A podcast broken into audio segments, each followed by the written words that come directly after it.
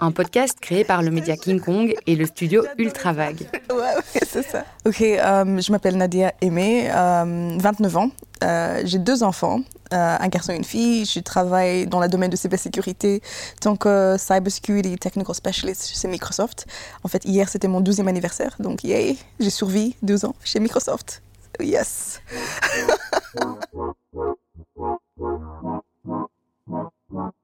Derrière son job title très sérieux, on pourrait penser à un chemin de vie tout tracé et plutôt conventionnel. Pourtant, on retrouve une personnalité rayonnante et une carrière construite à force de courage et de détermination. Nadia, elle est orpheline originaire du Kenya, adoptée par une famille belge. Et puis à 15 ans, après le décès de ses deux parents adoptifs, elle se retrouve seule et sans abri, aérée dans les rues de Bruxelles. Vous écoutez Humble, le podcast de celles qui n'étaient pas prédestinées à être là où elles sont aujourd'hui. À part ça, moi, je suis quelqu'un qui est passionné par tout ce qui est euh, informatique, technologie, tout ce qui est cybersécurité. C'est une passion. Et, oui, j'y dors, j'y rêve, j'y respire. C'est vraiment ça. L'autre fois, j'y rêve que rêve, mes rêves sont en cybersécurité. Et mes vacances, je suis partie en vacances, c'était aussi en mode cybersécurité. Parce que quand je pars en vacances, la première chose que je vais faire, c'est je veux savoir les cybersécurité experts qui sont dans le terrain, qui sont. On va discuter, on va un peu comprendre qu'est-ce que c'est, qu'est-ce qui rend différent en fait nos deux mondes. Parce que tu vis dans un autre pays, différentes régulations. Donc voilà, pour le moment, c'est je suis entourée par la cybersécurité. C'est une passion en fait. Je sais même pas expliquer d'où ça vient, mais c'est juste quelque chose qui était euh, allumé un jour. Et moi, j'ai quitté l'école à 15 ans, donc j'avais pas le choix, parce que la vie, évidemment, a tendance parfois, comme tu dis, mettre des choses dans la... Un jour ça va, le lendemain, c'est même pas le même, c'est pas la même histoire. J'ai toujours eu cette impression que j'étais bête, en fait. J'ai toujours eu ça, parce que euh, je n'ai pas beaucoup de mémoire de quand j'étais à l'école, mais il y avait un feeling parfois où quand les professeurs parlaient en mathématiques, j'étais là en train de me dire, je comprends rien. Même en étant jeune, right? Donc, euh, qu'est-ce qui, qu'est-ce qui se passait? Donc, je mettais en arrière et je disais rien. Je faisais semblant de travailler, je faisais le bare minimum. Mais pour moi, je ne comprends pas qu'est-ce qui, qu'est-ce qui expliquait sur le tableau. En plus, la tendance à demander et demander, est-ce que vous pouvez m'expliquer, est-ce que vous pouvez m'expliquer, mais à un moment, on a l'impression qu'en fait, non, on est juste trop nul, on ne comprend pas, donc on arrête. Et euh, on fait semblant, oui, oui, oui, on a compris. Euh, voilà. Et ensuite, quand à 15 ans, bah, j'ai passé dans un internat. Et ensuite, dans l'internat, bah, on te dit, OK, qu'est-ce que tu veux faire avec ta vie maintenant? Je dis, OK, euh, je vais aller à l'école. Donc, tu essaies de postuler pour aller dans quelques écoles. Non, tu peux pas parce que tu n'as pas de diplôme et que déjà, il te fait passer des examens d'entrée. Je ne sais pas comment c'est aujourd'hui, mais les examens d'entrée en maths et en français, déjà, tu es nul en français, maths, pas tout à fait cohérent. Donc, c'était juste un échec pré, ah, prévisible. Le, seul choix, c'était de faire du CFA. Et je trouve que j'ai adoré le CFA parce que c'était un plan B. Ah, ok, euh, on rentre et ensuite, tu as un métier et tu, as, euh, euh, tu vas à l'école. Et c'est là où j'étais à l'introduction de cuisine. Et j'ai toujours dit, pour moi, la cuisine, pour moi, c'est la même chose que du coding.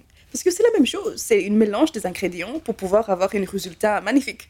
Donc c'est la même chose avec la cuisine. Donc je trouve c'est bizarre parce que j'ai toujours tendance à la regarder dans le passé et je suis là en train de me dire, like, waouh! En fait, comme on voit l'évolution de mon carrière dans ce moment-là, c'était cuisine, euh, femme de ménage, right? Euh, plongeur. ensuite, j'ai eu l'opportunité de travailler à ULB en tant qu'assistante administrative. Mais encore une fois, on rêvait pas haut. Il y a une, il y a, ça, autre niveau que je vais jamais atteindre en fait.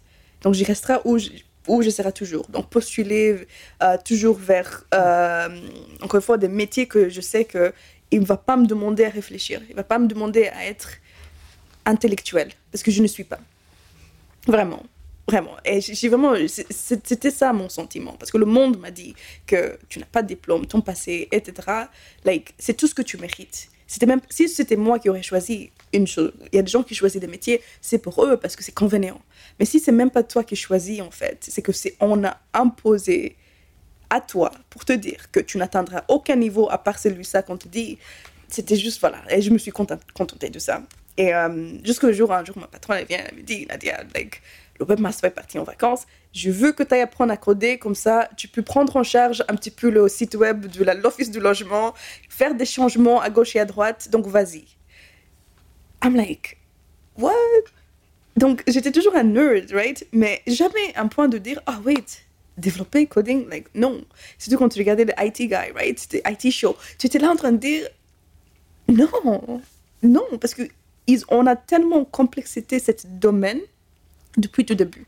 Du tout début, ce domaine était au basement guys, tu vois, en hoodie, des développeurs avec des lunettes, etc. Le cliché total, c'était vraiment le monde a vraiment créé l'image parfaite d'un codeur et un geek. souvent, les gens me disent Really? Tu travailles dans la cybersécurité, mais t'es toute maquillée et tout. I'm like, et alors? T'as du style, et alors? De vraiment cette euh, illusion comme quoi, et je trouve que moi aussi j'avais ça, donc quand elle m'a dit d'aller coder, j'étais là, je suis pas cette personne-là, je ne pourrais pas. Déjà du un, j'ai pas l'intellectuel nécessaire pour le faire, et de deux, on, a tendance à se éviter des échecs. Parfois on le voit venir, c'est pas vrai, mais on, on, bah, on, va, on va éviter ça, right? On va même pas essayer. Euh, donc voilà, moi je voulais pas parce que je savais que si j'allais échouer, ça, c'est encore une autre preuve au monde comme quoi je ne suis pas capable. Donc, euh, on a vraiment une bonne, je pense que c'était genre deux, trois semaines comme ça. Nadia va, je dis non, je suis occupée, je dois faire tir, je dois faire ça. Nadia va, oh, je t'envoie cette mail, je dois faire ça. Et euh, c'était comme ça. Ensuite, jusqu'au moment où elle me dit, euh, Nadia, tu vas ou je te vire? Pourquoi tu es ici? Tu es ici parce que j'ai besoin de toi. Et si je te demande de faire un truc, parce que voilà, donc tu y vas. Ou et pour moi, c'était like, c'était le premier travail que j'avais en fait au bureau. C'était super classe. I was like, j'ai un bureau, j'ai un téléphone, je suis là avec mon matin, genre, et tout. Like, je me sentais, like, you know, comme à la télé, les gens qui allaient au travail avec leur manette et tout. J'étais là, yes! Donc, on va pas mettre ça en, en danger, donc on va faire qu'est-ce qu'ils me demandent.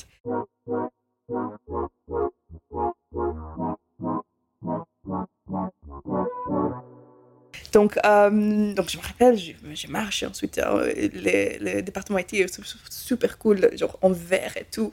Donc j'arrive, je monte et tu marches et durant tous ces processus, je me rappelle en train de me dire, what am I doing? Qu'est-ce que je fais? Qu'est-ce que je fais? Like, je, ne suis pas capable, je pourrais pas.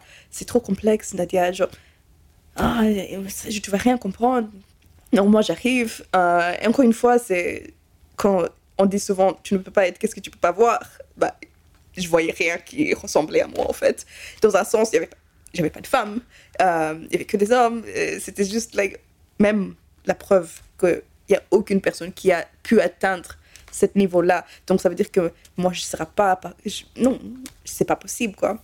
Donc moi j'arrive, je m'assois. Euh, L'IT, il avait un setup geek style, deux écrans, monitor, you know, like bam, avec clavier et tout ils ouvrent, ils commencent à m'expliquer vraiment la base du HTML, CSS, euh, comment tout fonctionne, comment ouvrir, comment fermer, comment écrire une structure de code correctement et des choses comme ça. Ils m'expliquent un petit peu la base. Et moi, je suis en train de regarder, je vois. Après, je commence à dire, ah, ok, donc si on, par exemple, si on ferme pas un bracket, bah, le site va casser, break. Ok, ok, t'as compris. ensuite, il me dit, ok, maintenant, donc, pour changer des couleurs, il faut que je sois. Euh, j'apprenais le, le X, the X colors and RGB stuff. C'était là, like, wow. Et là, ok, cool. Donc, si maintenant je souhaite changer de couleur, tout ce que j'ai besoin de faire, c'est juste mettre un classe, pouvoir euh, euh, mettre les couleurs que je veux. Vraiment, c'est bête parce que maintenant, j'ai dit souvent, that's baby language? Pour des gens qui disent, je suis un codeur, tu codes en quoi? HTML, CSS. I'm like, seriously, ok. mais j'ai compris en fait. Au début, c'était, ok, tu as compris, tu as, as, le base. Ensuite, il m'a dit, do not write code, mets-le en comment, je vérifie. Et ensuite, on peut le déployer. I'm like, ok, cool. Donc, il, me laissait un petit peu faire ça. Donc, j'écrivais quelques lignes de code, quelques textes que mon patron voulait que je mette sur le site. Après, je mettais en comment, lui venait vérifier. On faisait ça pendant un mois, jusqu'au moment qu'il m'a dit, j'ai plus besoin de vérifier tes lignes. Tu as tout compris en fait. Donc, c'est bon, je te fais confiance, vas-y. Et il est parti. Et durant tout l'été, là, j'étais devant cet ordinateur sur le site de logement en train de changer les textes, en train de changer les couleurs, en train de changer des trucs et des choses comme ça. Ça m'a a initié à essayer de voir, hmm, qu'est-ce que je peux faire encore plus? Donc, tu as commencé à chercher des sites pour pouvoir apprendre. Et là, j'ai trouvé Code Academy. Code Academy, qui est un site gratuit pour pouvoir apprendre à coder. Et euh, il y avait aussi euh, Free Code Camp aussi. Et tu avais des projets où tu pourrais, par exemple, créer un petit site des choses comme ça. Et quelques j'apprenais là, je disais à mon patron, ah, j'ai vu un truc, peut-être ça pourrait être intéressant de mettre, peut-être on change de ligne pour pouvoir un petit peu mettre les menus dans une autre position, euh, des choses comme ça. Donc, c'était vraiment une sorte de adventure. Euh, et donc, j'ai passé, en fait, j'étais au bureau à 9h, j'ai quitté le bureau, il était genre 7h au soir parfois. J'ai fait mon travail, après 5h, c'était fini, bam, on reprend, on continue. En plus, j'avais pas de PC à la maison. C'est pas vraiment éco-friendly, mais à un moment où j'ai dû vraiment imprimer des lignes de code pour amener à ma maison parce que j'avais pas d'autre choix. Là, tu prenais les lignes du code, tu lisais euh, pour un petit peu voir la structure, pour un peu comprendre comment les choses se mettent ensemble, parce que j'avais aussi maintenant commencé à entamer du JavaScript aussi. Et là, c'était un peu plus complexe. Quand quelqu'un me dit, ah, I code in Java, I'm like, JavaScript, I'm like, OK, now we're talking. Right? Donc, euh, voilà, donc euh, c'était vraiment une, c'était une obsession. C'est quand on doit identifier un moment de notre vie où c'était fondamental pour où tu es aujourd'hui. C'était ça. J'aurais pu dire non. J'aurais pu dire, ah, vire-moi alors. Et je serais où? Je n'aurais pas été ici. Il faut pas oublier que le monde n'est pas juste. En étant SDF, avoir dormi dans les rues et euh, perdu en fait cette dignité humaine en fait, je sais pas si tu as déjà été dans une situation où tu n'as pas de but. une journée où tu as l'impression que c'est inutile, tu n'as rien fait. C'est vraiment ça. C'est que tu te réveilles, and that's it. Il n'y a, pas de, y a pas de but, en fait. Où j'étais juste là, je m'assieds, j'étais sur l'arrêt de bus, j'ai regardé des gens.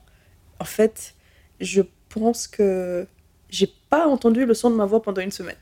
Tu avais quelques, quelques fois où tu avais d'autres gens qui étaient à la rue et vous discutiez un petit peu, mais c'était juste. T'avais peur. J'avais presque. j'avais 15 ans. Donc j'étais toute jeune. En plus, tu, tu je connaissais pas la Belgique à cette époque-là, en fait, parce que je venais juste d'arriver en plus. Et pour moi, cette période-là, je sais pas, c'est défini de un des pires, but needed, necessary. Je sais pas si vous avez déjà, on a déjà, vous avez déjà traversé un truc où c'est pas bon, mais c'était nécessaire parce que tu ne serais pas la personne que tu es aujourd'hui sans avoir passé cette expérience. C'est vraiment un mixed feelings, mixed feelings, parce que j'ai beaucoup appris. Maintenant, quand j'ai réfléchi un petit peu et je regarde dans le passé, je me dis, est-ce que Nadia qui serait ici, est-ce que ça aurait été la même si j'aurais été pas là, si mes parents ils auraient été toujours là? Certaines situations, pour être, certaine, pour être une, une, une version de soi, il doit avoir certaines choses qui arrivent pour pouvoir te, te préparer en fait à être cette personne.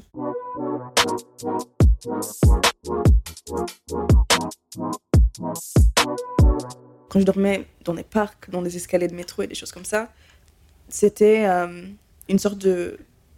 Tu crées une liste en fait, une liste dans ta tête de toutes les choses que tu vas pouvoir faire pour pouvoir garantir que tu ne te trouveras jamais dans cette situation, right? Tu essaies d'imaginer une vie qu'est-ce que la vie après ici, ça, sera Et euh, une maison qui m'appartient. C'était une obsession. Donc, euh, franchement, je ne savais pas que j'allais acheter une maison. Mais les choses, encore une fois, ont tendance à, juste à, se mettre en fait en place pour pouvoir y arriver. Donc, j'étais en plein divorce et j'avais deux enfants et tu es là en train de dire Oh God, comment je vais faire? Comment je vais m'en sortir Le monde t'a dit En étant une femme avec des enfants, tu dois rester dans ton mariage. Tu n'as pas le droit de partir pour ton bonheur, pour ton peace of mind. Tu mords ta chic et tu restes. Je me rappelle quand, like, avant d'acheter, bah, je visitais des appartes et euh, c'était non. Maman célibataire. Je pense que c'est vraiment une, une, une, une, une, vue vraiment négative envers des mamans célibataires, franchement. Je trouve, surtout des étrangers. Et je trouve ça like, hallucinant parce que je me dis, qui travaillerait mieux en fait pour garantir que son loyer est payé parce qu'elle a des enfants et les enfants ne pourront pas dormir dehors? Donc, je trouve ce. Même moi aujourd'hui, j'ai vraiment. Des gens, franchement, ils sont. Ah, t'es maman célibataire avec un tilt head. Oh. I'm like, guys, seriously, il faut quand même maintenant. Il y a des mamans qui arrivent à réussir. Je sais que c'est pas, pas pareil pour tous. Et je sais que je suis privilégiée. C'est vraiment fou de dire, ah, t'es SDF et maintenant. Je suis privilégiée et je reconnais ma mon privilège, le fait que j'ai pu arriver à m'apprendre un skill qui m'a mis dans un autre niveau de vie qui n'est pas pareil pour tous. C'est pour ça aussi je, je suis motivée et passionnée à vraiment essayer de faire découvrir ce monde ou même juste essayer de découvrir ces outils que moi j'ai pu m'apprendre un métier qui m'a un peu sorti de cette, on peut cette, cette braquette de, ou cette case ou cette box de ah, la maman solo qui galère. Et euh, ça m'a pris beaucoup de temps, beaucoup de travail et beaucoup de plans. Il fallait faire un plan. Je suis quelqu'un qui adore les plans. Donc voilà. Donc j'ai fait des plans, j'ai écrit sur un bout de papier, qu'est-ce qu'il faut faire. Donc là, le plan, c'était acheter une maison. Et euh, moi, toujours aujourd'hui, j'arrive pas que j'ai pu acheter une maison. À 27 ans, j'étais là, like, holy cow, how did that happen? Je sais pas.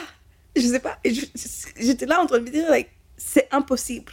Le monde te dit, tu ne peux plus, impossible d'acheter aujourd'hui. Mais pourtant, je l'ai fait. Et c'est parce que j'ai eu une connexion qui a envers les gens. C'est pour ça que les connexions, c'est important. Parce qu'on ne sait jamais qu'est-ce que ça peut ramener. La personne connaît. En vie dans un monde, la personne que tu connais est vraiment ton plus grande valeur ajoutée, en fait tu peux pas avoir d'argent, c'est pas grave, mais si tu connais quelqu'un qui a une, une information, parce que c'était vraiment juste une information qui m'a passé, genre, va, cette, va chez cette banque, ils vont peut-être t'aider parce qu'eux, ils se basent pas sur ton passé, mais ils se basent sur le fait que tu as une potentiel, right? Tu as une potentiel pour pouvoir, voilà. Et, et c'est comme ça que j'ai pu acheter ma maison. Maintenant, des gens te regardent, ils voient cette version, right? Ils voient la version, like, you've made it. But, ils n'arrivent pas parfois à comprendre, like, I wasn't always this version, right? Et c'est l'autre version qui est un petit peu, qui me met dans cette be humble, Nadia, reste humble. Parce que j'ai peur de devenir une version de. Parce qu'on a toujours entendu cette histoire. Tu deviens une sorte de whatever role model, et ensuite tu, changes et tu incarnes la version de la montre que on t'impose. Ah oui, this is how a successful person should be. This is how a, you know, this is what you need to do. Et pour moi, j'y arriverai pas parce qu'encore une fois, parce que j'ai mes enfants, mais deux, j'ai jeu dans la poubelle. je ne juge personne. J'écoute tout le monde. Moi, je veux être accessible aux gens. Moi, j'aime bien être sur les terrains. J'adore être technique. J'adore être la main dans les pattes, comme on dit. Donc, être accessible à tout type de personnes. Parce que j'ai déjà... Souvent, quelqu'un m'a demandé pourquoi tu dis que tu étais à la rue Nadia? Tu dois, tu dois le cacher. Tu vois? Tu dois, Parce qu'ils voient ça comme une honte, en fait. Et beaucoup de gens, quand moi j'étais super ouvert avec ça, ils m'envoyaient des messages qui me disaient Moi aussi j'étais à la rue. Et c'est des gens quand tu dis Wow Et cette histoire-là, je trouve, on a besoin de, on a besoin de, on a besoin de savoir que le départ peut être rough, mais y a, y a, now is not forever. C'est pour ça que mon TED Talk était vraiment basé sur now is not forever, parce que des gens vraiment ont tendance à s'imaginer que, ok, la façon dont ma vie a démarré, où je suis née, ou euh, ma situation, ça me définit. Et je veux montrer aux gens que non, mais cette situation, c'est nécessaire. Parce que pour être la version de qui tu es, parce que qu'est-ce que Nadia ramène sur la table, c'est différent. et c'est ça que j'adore, c'est le fait que j'ai pu mettre sur la table et tu as ton expérience. Et c'est ça, diversité. Pour moi, quand des gens me posent What is diversity? Diversity, c'est vraiment mettre autour de la table des gens avec des différences complètement différentes pouvoir le unir et avoir un résultat genre magique, quoi. Parce que si on met tout le monde qui se ressemble, les mêmes personnes, la même mentalité, le même... You will have the same results. Tu auras le même résultat.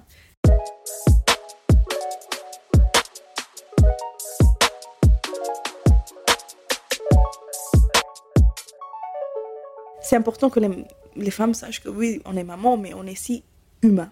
Mes enfants, oui, sont ma priorité, mais moi aussi, je suis un humain. Ça veut dire que je si je ne suis pas heureux, si je ne suis pas comblé, mes enfants, ils ne sont pas.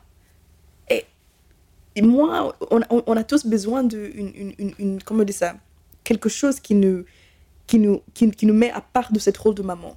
Right? Donc, je suis maman, mais quand je dépose mes enfants à la, crèche, je vais au travail, là, je, suis Nadia qui contribue à la sécurité des entreprises pour Microsoft. Nadia qui contribue pour quelque chose, qui travaille pour, pour elle, qui, qui, trouve qu'elle a trouvé quelque chose qui la passionne.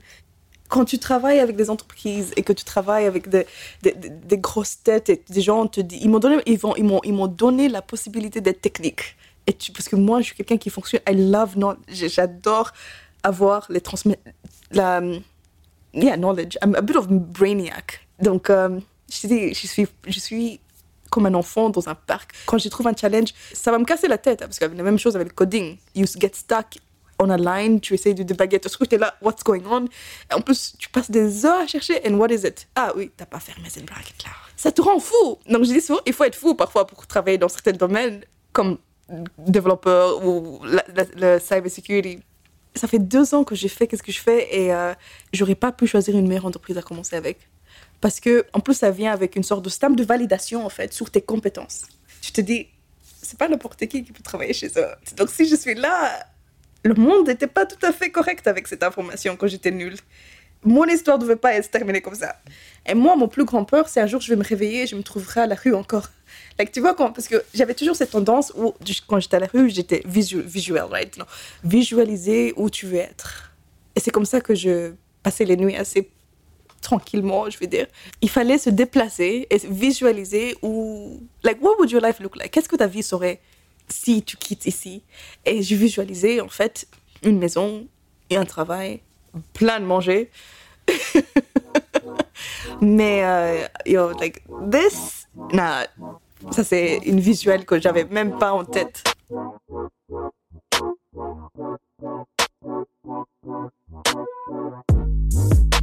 Vous avez écouté Humble, épisode numéro 1, Rencontre avec Nadia Aimé. Ce podcast est une création originelle du média King Kong et du studio Ultravag.